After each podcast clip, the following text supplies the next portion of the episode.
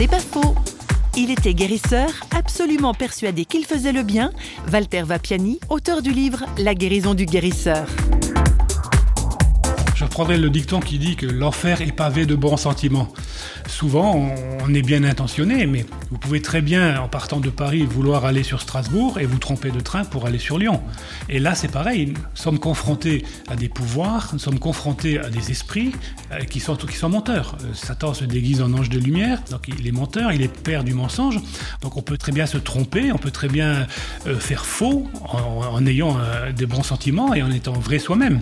Moi, je, me compare souvent au faucon que le fauconnier a épargné. Si le fauconnier épargne le faucon, c'est pour le faire chasser à sa place. Il utilise les attributs du faucon pour, attraper les, les proies qu'il veut attraper.